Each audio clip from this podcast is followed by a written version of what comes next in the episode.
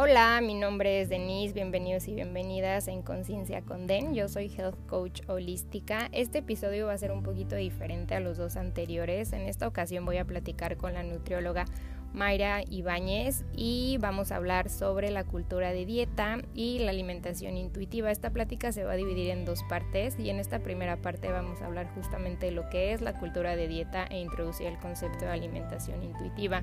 Les pido una disculpa de antemano por los ruiditos que probablemente van a escuchar durante la plática. Fue una llamada en vivo. Pero a pesar de esto, les deseo que disfruten mucho esta primera parte de nuestra plática. Hola Mayra, bienvenida, qué gusto tenerte aquí y platicar contigo. Hola Denise, no, muchísimas gracias a ti por, por invitarme. Realmente es un, un honor estar contigo en este podcast y hablar de un tema que me encanta. Exactamente, sí, también para mí es un tema que, que, que me gusta mucho y creo que es un tema que necesita eh, compartirse y hacerse lo más eh, público eh, posible eh, en este caso estamos hablando de la cultura de la dieta y eh, como lo mencioné hace rato, mi invitada del día de hoy es nutrióloga. Eh, ella se encuentra en Guatemala y ella se enfoca en la alimentación intuitiva y en la salud en todas las tallas.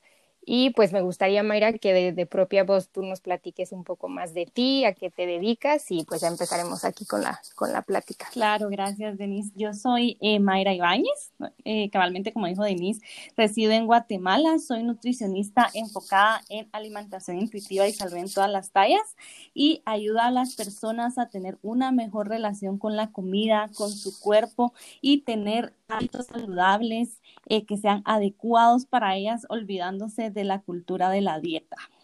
Y maravilloso. Y fíjate, y bueno, es uno de los objetivos de, de, esta invitación para ti, porque em, yo quisiera que nos expliques, bueno, en la plática vamos a hablar más, pero eh, ¿cómo tú ves la cultura de la dieta desde, desde tu enfoque como nutrióloga? Claro, yo te cuento un poquito de mi historia yo empecé siendo una nutricionista convencional con un enfoque pesocentrista, lo cual no está mal, ¿verdad? Porque creo que eso a todos, a todas y a todos nos lo enseñan en la universidad, que el, bueno, que el mayor campo o el campo en donde se paga más dinero, ¿verdad? Es la pérdida de peso. Entonces yo inicié en ese camino después de la universidad. Creo que era el único camino que yo conocía, pues para empezar mi carrera. A mí me gustaba muchísimo, me recuerdo la, la nutrición hospitalaria, solamente que acá en Guatemala, pues no es tan fácil entrar, por ejemplo, a hospitales, te digo, ¿verdad? Entonces, la, la, mayoría a lo que se dedica, pues es a la disminución de peso, porque es lo que la gente más, eh, pues busca. Ahora lo entiendo, antes no lo veía para nada así. Ahora entiendo que vivimos en una cultura en donde la delgadez es muy alabada, es casi el centro de todo o, de lo que somos como humanos.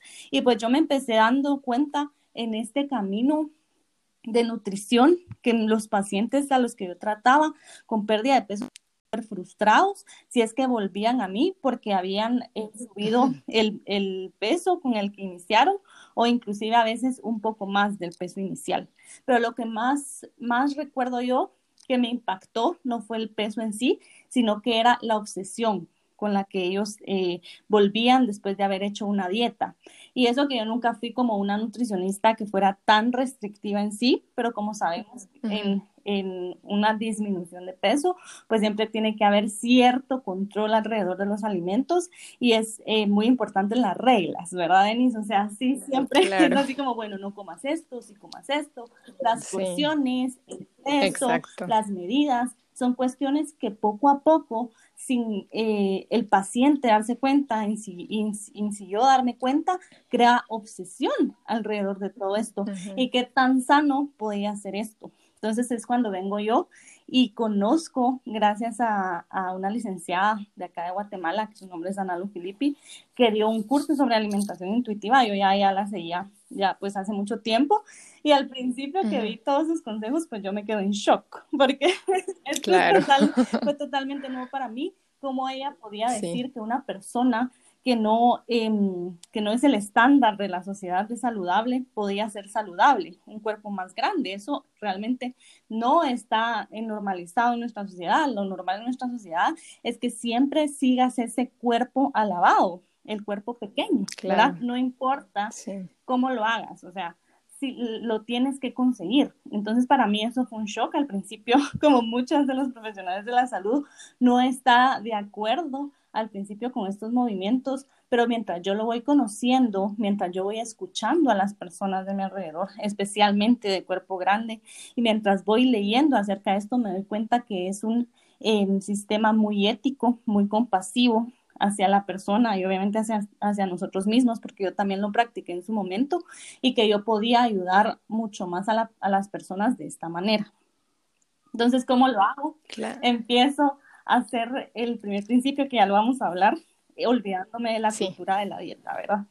Sí, y mm, justo lo que tú dices, ¿no? Ahorita escuchándote, eh, la verdad es que, bueno, yo eh, de, de Machavita fui, al, fui con varias nutriólogas y yo me acuerdo que todas las nutriólogas con las que yo fui en México siempre eran como lo, tú lo, lo decías, ¿no? Una nutricionista normal, o bueno, convencional más bien, es que, por, o sea, que te dice las porciones y como que siempre el objetivo es bajar de, eh, o sea, bajar de peso y, y pues esto que tú dices de, de, de, como un método más compasivo y bueno, ahorita nos platicarás más sobre la, alimentación intuitiva, o sea, es cosa de, bueno, yo en, mis tiempos, digamos, eh, cuando viví en México, pues yo, yo eso la verdad nunca, nunca lo escuché y me parece maravilloso que ahora haya más nutriólogas que, que estén interesadas en ver eh, a sus pacientes de una manera, pues no tanto eh, enfocándose como en la envoltura, ¿no? En el cuerpo, sino también como viendo hacia adentro qué, qué, qué, qué es lo que el paciente también está sintiendo y no nada más enfocándose en las calorías o en las porciones. Exactamente. Y es muy curioso lo que dices, Denise, porque igual yo, ¿verdad? Siempre, siempre viví en ese mundo de, de cultura de dieta, en ese mundo de, pues yo no tengo un, yo todavía, perdón, tengo un cuerpo privilegiado, lo que quiere decir que yo puedo pues encontrar ropa en cualquier tienda, por ejemplo, pero igualmente siempre viví en ese, en ese concepto de, bueno, tienes que hacer algo al principio de año, ¿verdad? Que por ejemplo, que estamos al principio de año, que bueno, el objetivo era bajar de peso y eso era, era uno de los objetivos más grandes que uno tenía en alrededor del, del año. y que si no lo cumplías, realmente para mí personalmente y para muchas personas, por lo que he observado también en clínica, es difícil mantener ese peso deseado porque simplemente no es el peso de nosotros. ¿Verdad? No es el peso al que estamos designados, pero por la misma cultura de dieta en la que vivimos, porque realmente estamos sumergida en ella totalmente al 100%, eh, es como, es, es un shock, ¿verdad? El decir, bueno, puedo aceptar mi cuerpo como es, pero realmente es todo un proceso que también, como lo vuelvo a repetir, vamos a empezar a hablarlo más eh, adelante pero sí es un proceso el poder eh, conocer nuestro cuerpo y poder darnos esa aceptación corporal. Y pues también me parece increíble que hayan tantos profesionales, porque hace como cinco años que yo empecé, si era así como, ¿de qué están hablando? Pero acá en Guatemala, que como toda la teoría está en inglés, la mayoría de nutricionistas vienen de los Estados Unidos o Canadá o Inglaterra realmente eso acá no estaba como, no era como muy conocido. Entonces ahora me encanta que acá en Guatemala y en el resto del mundo hayan profesionales con este enfoque, porque es algo que realmente sana. Sí, la, la verdad también me parece maravilloso que haya eh, más profesionales de la salud que estén buscando como métodos pues diferentes, ¿no? Saliéndose un poco de lo convencional y como tú, como tú lo mencionabas hace rato, eh, pues la cultura de la dieta, pues que nos hacen como meternos en un estereotipo que una idealización que tenemos eh, de cómo nuestro cuerpo debe de, debe de verse. Eh, nosotros, por ejemplo, bueno, las latinas no todas somos iguales, obviamente, pero es como querer ser algo que no somos y nos hace hacer cosas que pues nos lastiman nosotras, ¿no? Tanto mentalmente como físicamente. Y me gustaría si nos pudieras platicar un poco qué es, por ejemplo, alguien que no que apenas está adentrando a este mundo, la cultura de la dieta, ¿tú cómo lo podrías describir? A mí me encanta cómo lo describe Christy Harrison.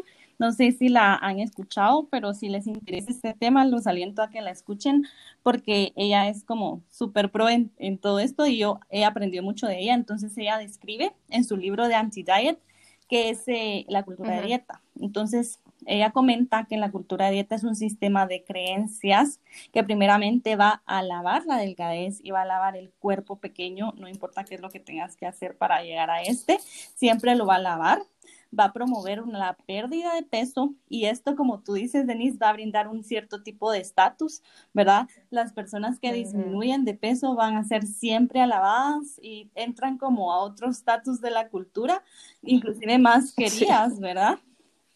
Eh, va a demonizar cierto tipo de alimentación mientras va a elevar a otros. Siempre pasa en cultura de dieta que pues se pelean de cuál es la mejor dieta, ¿verdad? Que si la keto, la de sin gluten, etcétera y va a oprimir a personas que no cumplen con ese peso ideal o con ese cuerpo ideal que estamos acostumbrados en ver en series, en ver en televisión, en ver en anuncios, en el, cuerpo perfecto que nos describen. Entonces, estas son las bases de una cultura de dieta, ¿verdad?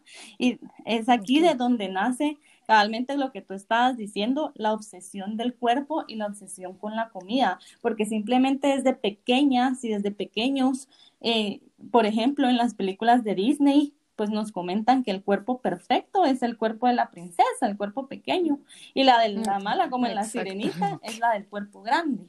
Entonces siempre nos mandan esta señal sin ni siquiera nuestros papás darse cuenta, sin nosotros darnos cuenta, porque ya está totalmente normalizado, diciéndonos que un cuerpo es bueno y que el otro es malo. Entonces tienes que lograr ese cuerpo eh, bueno para tú lograr algo en la vida, para encontrar el amor, para encontrar el trabajo, etcétera, etcétera. E inclusive es como que toda esta cultura sí lo ve así, o sea, la realidad es bastante dura. O sea, el tú por cómo te ves, por cómo tú te ves, vas a ser valorado y eso está totalmente mal, aunque esté normalizado. Sí, claro, ser socialmente aceptado, ¿no? Dependiendo del cuerpo que tengas. Totalmente.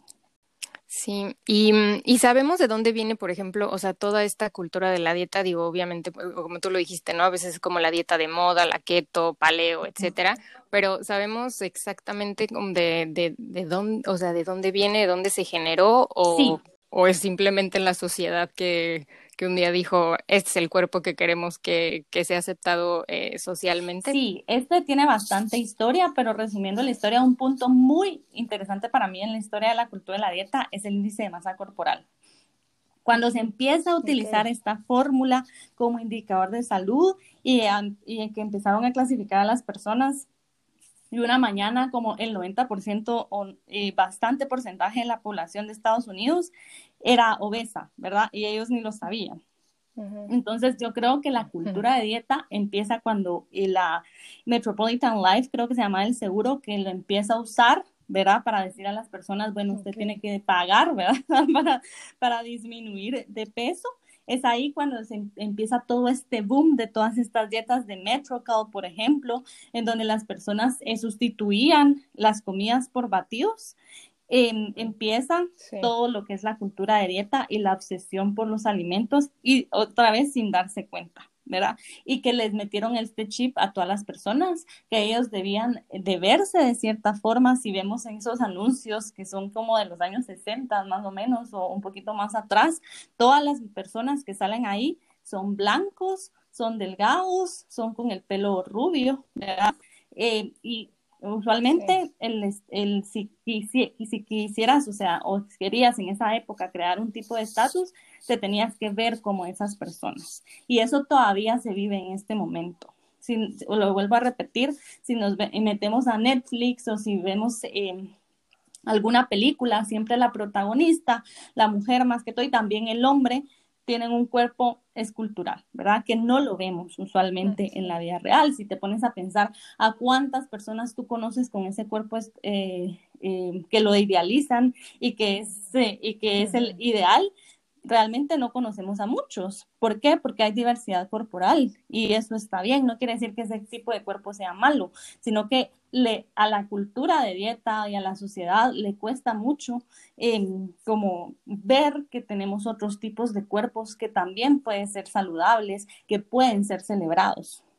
Sí, ahorita que dices todo eso, al mismo tiempo estoy pensando, y sí que fuerte todo lo que estás diciendo, porque justamente, Dios, estamos en el 2021 y lo, y lo que estás diciendo es todo lo que vemos en, como tú lo mencionaste, en Netflix, o sea, cualquier tipo de canal, de plataforma, lo que sea, eh, pues sí, o sea, todo lo que vemos es a la protagonista perfecta, eh, super fit, o al protagonista también, o sea, cuerpazo, todos perfectos.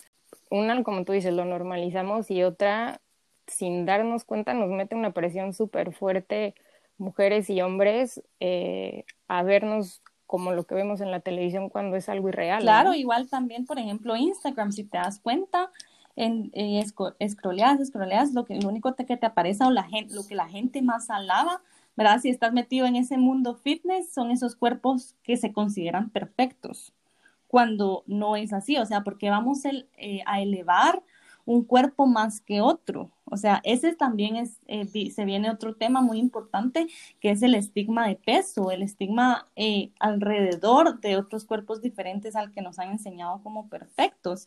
Entonces, eso es lo que hay que ir evaluando poco a poco, si la persona desea el estigma y las creencias que tenemos alrededor de nuestro cuerpo porque yo veo también a muchas eh, niñas, a muchas jovencitas que ahora están como envueltas en este mundo de Instagram y de redes sociales que puede llegar también a hacer muchísimo daño porque no te ves así cuando no debería de ser así. No, no, hay niñas de 15, 17 años, inclusive mujeres, también hombres, todo en todo el, todo el espectro de la humanidad, ¿verdad? Que existe pensando o, o, o invirtiendo muchísimo tiempo en cómo se ve su cuerpo y en la comida que van a comer ese día para llegar a ese cuerpo ideal.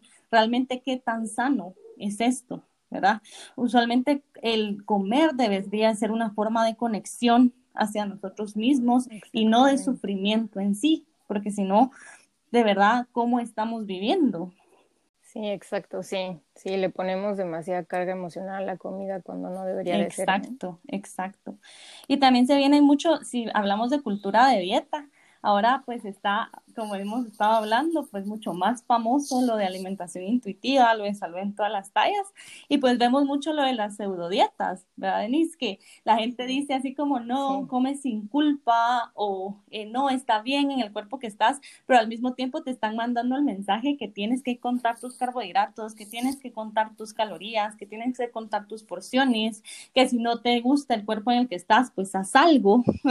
Entonces, todo este, claro, sí, este cámbialo de pseudodietas, también eh, eh, vino la alimentación intuitiva y toda la cultura de dieta ahora está desmantelando realmente lo que es alimentación intuitiva y salud en todas las tallas, porque están como agarrando conceptitos que son muy de alimentación intuitiva y de eh, cultura antidieta para mezclarlo todo y también porque pues eso vende, ¿verdad? Si te dicen, ah, cambia tu cuerpo sin que sufras, entonces también es un tipo de daño.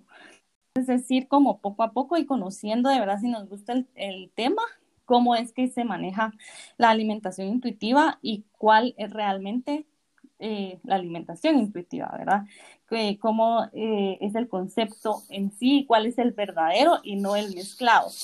Y por ejemplo, para dejar claro justamente eh, todos esos mitos, ¿no? O pseudodietas, como también tú le dices, eh, ¿qué, es exactamente la alimentación intuitiva? La alimentación intuitiva es un modelo de alimentación basado en evidencia, el cual es neutral en cuanto al peso. ¿Qué quiere decir esto? Que alimentación intuitiva no es una dieta, primero que todo, no es una dieta que deba porciones para modificar tu cuerpo. Eh, cuando se dice que vemos el peso como neutral, quiere decir que en el proceso de alimentación intuitiva tu peso puede que cambie, ¿verdad? Porque alimentación intuitiva, a, diferencia de la cultura de dieta, no se va a enfocar en el peso, sino que se va a enfocar en la conducta. Por ejemplo, eh, tengo sobre alimentación, ¿verdad? Se va a trabajar en lo que es sobre alimentación y qué pasa con el peso. El peso puede que cambie, puede que suba, puede que baje o puede que se quede igual. Esto lo va a determinar tu genética y los hábitos que se estén practicando en ese momento. También es un proceso y es una práctica para encontrar la paz con nuestros alimentos y con nuestro cuerpo. Esto es importante. Alimentación intuitiva no es de la noche a la mañana que vamos a empezar a comer intuitivamente. Sí, lo trae, es, el comer intuitivamente es muy de humanos. Si te das cuenta, el comedor intuitivo por excelencia es el bebé recién nacido eso te iba a decir. Sí, sí, cabalmente el bebé recién nacido, si lo observas, o inclusive, los niños que los dejan escoger sus alimentos, son muy intuitivos. O sea, él va a buscar confort en la comida, él va a buscar que tenga un estómago cómodo al momento de comer y se va a sentir feliz después de comer y no está como con, con mucho pensamiento acerca de la, de la comida. O sea, por ejemplo, la lactancia materna es algo tan intuitivo que cuando el bebé se coloca en la madre, que él busque ese alimento y que ese alimento, como te digo, le dé confort. Sí, que come hasta, o sea, bueno, imagínate lo vas a mencionar, o sea, y come hasta que su cuerpo le dice ya, o sea, no, ni más ni menos. Ni más ni menos, sino que lo que su cuerpo necesita en ese momento. Entonces, después de que nosotros nacemos, pues con todo esto de la cultura de dieta, puede ser que sí, puede ser que no, porque yo conozco a muchas personas que son comedores intuitivos porque nunca han hecho una dieta, por ejemplo, pero hay bastante eh, porcentaje de la población, hay un porcentaje de la población muy alto en que su eh, intuición fue interrumpida. ¿Con qué? Con una dieta. Hicieron una dieta muy pequeños o había un ambiente muy estresante en su casa alrededor de la comida. Entonces, estos son factores que pues eh, van a interrumpir tu intuición. Entonces, al momento de buscar de nuevo esa alimentación intuitiva y en el momento de que tú vas a confiar en tu cuerpo, es un proceso y es, un, es algo que se practica cada día.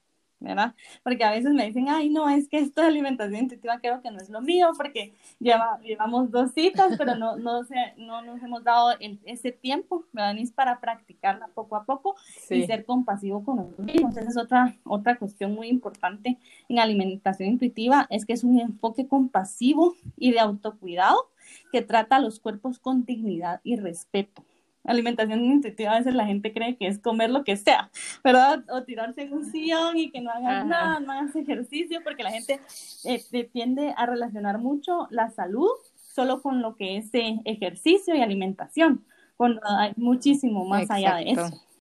Sí, sí, la salud va muchísimo más allá de, bueno, como yo digo, ¿no? Que va más allá de tu plato, no nada más es lo que lo que te metes a la boca, sino también lo que te dices, o sea, lo que piensas, bueno, muchas cosas alrededor, ¿no? No nada más tiene que ver la la, la comida. Claro, somos un todo, el humano es muy, muy complejo. Y sí, eh, otra vez volvemos a la cultura de dieta que ha reducido a lo que es salud en el tamaño de cuerpo, en lo que comes y el ejercicio, cuando no es así. Hay muchos puntos que trabajar atrás de la comida y el ejercicio para de verdad eh, ser seres saludables eh, individualmente. Cada quien define la salud como, como sea, ¿verdad? Según su contexto. Exactamente, según sus, sus propias necesidades.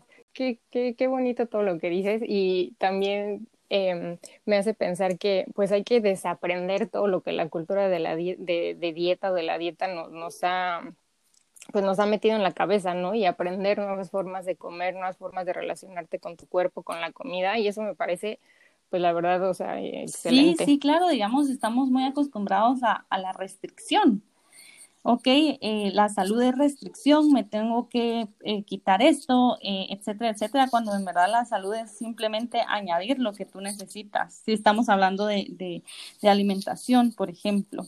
Yo quería compartir esto, que esto lo dijo Evelyn Triboli, que es como que la, la que inició el movimiento, ¿verdad? Y sus libros han ido evolucionando poco a poco. Ajá.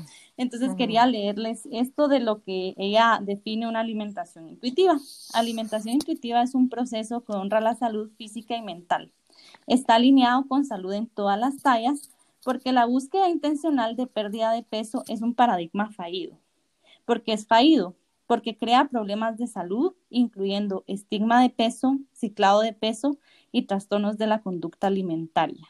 Entonces ahí ella nos expone un poquito el por qué la disminución de peso forzada puede ser un problema de salud cuando lo vemos como una solución, porque vamos a hacer el problema nuestra solución. O sea, ya vimos como muchas veces, ya hemos pasado por muchas dietas, por muchos ciclados de dietas y, y decimos, bueno, porque a mí me pasó y yo soy muy compasiva al decir esto, que bueno, esta es la última dieta que voy a hacer, esta me va a servir, esta Kiro dicen que es buenísima con esta doctora, cuando en, no, en realidad no es eso, sino que tenemos que vernos como un todo. ¿Verdad? Que creemos que nosotros somos el fracaso cuando no nos, inclusive no nos hemos conocido a nosotros mismos y cómo funciona nuestro cuerpo. Sí, exacto. O sea, como que las dietas lo que nos hacen ver como que nosotros somos el problema y como que nosotros somos culpables y como que nuestro cuerpo no funciona como debería de funcionar. Exacto, exacto. Como que si uno es como el perezoso y, y me da, ahorita me recuerdo, Denise, cuando uno eh, iba o cuando los, más que todo cuando los pacientes venían a, a mi clínica y no, no bajaban ni un gramo, me pasaba muy seguido y era muy frustrante para mí, era muy frustrante para el paciente también. Decía, realmente esto es mi culpa, que estoy haciendo mal. Si yo hice un plan de dos horas, literalmente porque me tardaba dos horas en hacer el plan, el cálculo, todo exactamente, y el paciente me decía, sí, lo estoy comiendo exactamente lo que dice el menú. Y yo decía, ay, no, me está mintiendo, definitivamente, porque no está haciendo, lo, que le digo. Porque no bajó ni un gramo, cuando realmente nuestro cuerpo, en el momento de ver la restricción, se paraliza y dice, ok, hay restricción, lo que yo necesito es sobrevivir en este momento y lo que voy a hacer es guardar energía, ¿verdad? Para la siguiente hambruna. Entonces, qué lógico es hacer dieta, porque realmente es totalmente contraproducente. Sí, como tú dices, el cuerpo se pone en modo defensa, entonces en lugar de, de, bajar, que es como el objetivo de la mente, ¿no? Del paciente, el cuerpo dice, no, voy a, al contrario, voy a consumir todo lo que me está dando para, como tú dices, tener mis reservas para después. Exacto, exacto. Y uno realmente es, como te vuelvo a repetir, súper frustrante. Para mí era así como, ok, me están pagando y no estamos logrando los objetivos, entonces, ¿qué hago? Más restricción ¿verdad? Pues eso es lo que necesita la persona y entre más restricción, menos, menos la pérdida de peso en, en, ese sentido, ¿verdad? Fisiológico. Entonces, sí es de evaluar eh, y, esto se trata todo en la consulta de alimentación intuitiva y salud en todas las tallas, el poder em, eh, cuestionar, cuestionarnos, perdón, de dónde vienen todas estas creencias y de dónde dijeron, quién dijo, ¿verdad? En qué estudio está, de que todas las personas tienen que ser iguales o tienen que caer en este índice de masa corporal, cuando este, esta, este indicador que inclusive todavía lo siguen utilizando es tan obsoleto cuáles son otros signos que nosotros podemos ver en, en el momento de, de, evaluar salud para cada quien, ¿verdad? Muy individualizado. Exacto, y sí, eso me lleva también a, a, mi siguiente pregunta, que es que nos platiques cómo es una consulta contigo, una nutrióloga enfocada en alimentación. Claro, las personas me preguntan mucho eso, como, como te había comentado, me preguntan, ok, pero si no me va a pesar, si no me va a decir qué comer, porque estamos muy acostumbrados a que qué comer, en cuántas porciones comerlo, en tener una dieta pegada en la refrigeradora y que pues si no me dicen alguien qué comer, entonces ¿qué voy a hacer? Entonces, y las, se, se, ponen muy nerviosas y usualmente lo primero que me dicen es, eh, si empiezo alimentación intuitiva y confío en mi cuerpo, lo primero que voy a hacer es pasármelo en Taco Bell 15 días. Es lo primero, es lo primero que me dicen o el primer miedo que tienen cuando si vamos eh, conociendo nuestro ah. cuerpo, vamos a saber que no es así, o sea, no puedes comer Taco Bell 15 días o tal vez sí puedas, ¿verdad? Pero observa y analiza qué pasa en, estos, en esos 15 días que estás comiendo eh, ese tipo de alimentos, ¿verdad? Lo cual está totalmente bien. Entonces, ¿qué es la consulta de alimentación intuitiva? La alimentación de, eh, la consulta de alimentación intuitiva es poder observarnos, puede ser autocompasivos con nosotros mismos y se trabaja por medio de diferentes ejercicios escritos. Alimentación intuitiva tiene 10 pasos, ¿verdad? Que si quieres lo mencionamos más adelante y eh, en cada paso se van realizando ejercicios para sanar ese, esa eh, buena relación con la comida, para sanar la buena relación con nuestro cuerpo, para conocer nuestras señales internas que nos van a ayudar mucho a escuchar nuestra conciencia interoceptiva, que es la base de alimentación intuitiva, el escuchar a nosotros mismos. Y por ejemplo, hay un ejercicio que me encanta, que se trabaja en la consulta, por ejemplo, el poder escuchar los latidos de tu corazón. Realmente estamos conectados con nosotros mismos y estamos conectados con nuestras señales. Tenemos confianza corporal, trabajamos la confianza corporal, trabajamos la aceptación corporal, por ejemplo. Entonces, y también, pues obviamente al final de todo, a mí me gusta mm, muy en lo personal trabajar la nutrición gentil, pues sí, como dice el libro de alimentación intuitiva, porque pues estos pasos no son estrictos, según el, el caso y según el paciente se van trabajando, pero al final se trabaja eh, eh, la nutrición compasiva, ¿verdad? El poder conocer nuestro cuerpo y ver cuáles son los alimentos que en cierto caso nos hacen bien. Estoy recordando como cuando yo iba con, hace muchos, muchos, muchos años, con, te digo, varias nutriólogas, pero sí, o sea, completamente diferente una consulta con una nutrióloga convencional a lo que tú estás mencionando eh, ahorita. Y me parece que este como approach es, es mucho, pues es mucho más sano para el cuerpo definitivamente. Y para la mente también. Claro, no es ese. Yo, yo me recuerdo también cuando iba a la, a la, a la nutricionista y me recuerdo que ah, antes, o sea, antes de ir un día antes, pues yo comía todos los alimentos que ya sabía que me iban a, que iba a haber restricción. Porque obviamente pues te quitan todos los alimentos que te gustan, ¿verdad? Y, y, olvidamos la parte emocional porque la parte emocional en la alimentación es esencial. Nosotros como humanos somos seres sociales y, y si te das cuenta, no importa cuál sea la reunión, que sea mm, eh, una boda, que sea un baby shower, en cualquiera de estos acontecimientos importantes de la vida hay comida, ¿verdad? La comida siempre va a estar linkeada a la felicidad, también a veces a la tristeza, a la celebración, etcétera. Y si solo te dan un menú estructurado, que bueno, coma esto y coma lo otro, para ti puede ser frustrante hasta cierto momento. Puede ser que para algunas personas no, pero para la mayoría de personas sí. Entonces, ¿qué tan saludable es esto si estoy olvidando yo la salud mental de la persona? Si no estoy viendo a la persona como un todo. Exactamente, sí, qué importante. Sí, definitivamente. Te agradezco habernos acompañado en esta primera parte y espero que nuestra plática haya sembrado esa semillita de curiosidad para empezar a cuestionarse todos esos mensajes que a través de los años la cultura de la dieta nos ha estado enviando con respecto a nuestro cuerpo y la relación con la comida. En mi Instagram, den-health coach, te voy a dejar el nombre del libro que en esta primera parte la, nutrióloga Mari Ibáñez nos recomienda. Suscríbete a mi podcast para saber cuándo va a estar disponible la segunda parte de esta plática. Espero te encuentres bien y te mando un abrazo.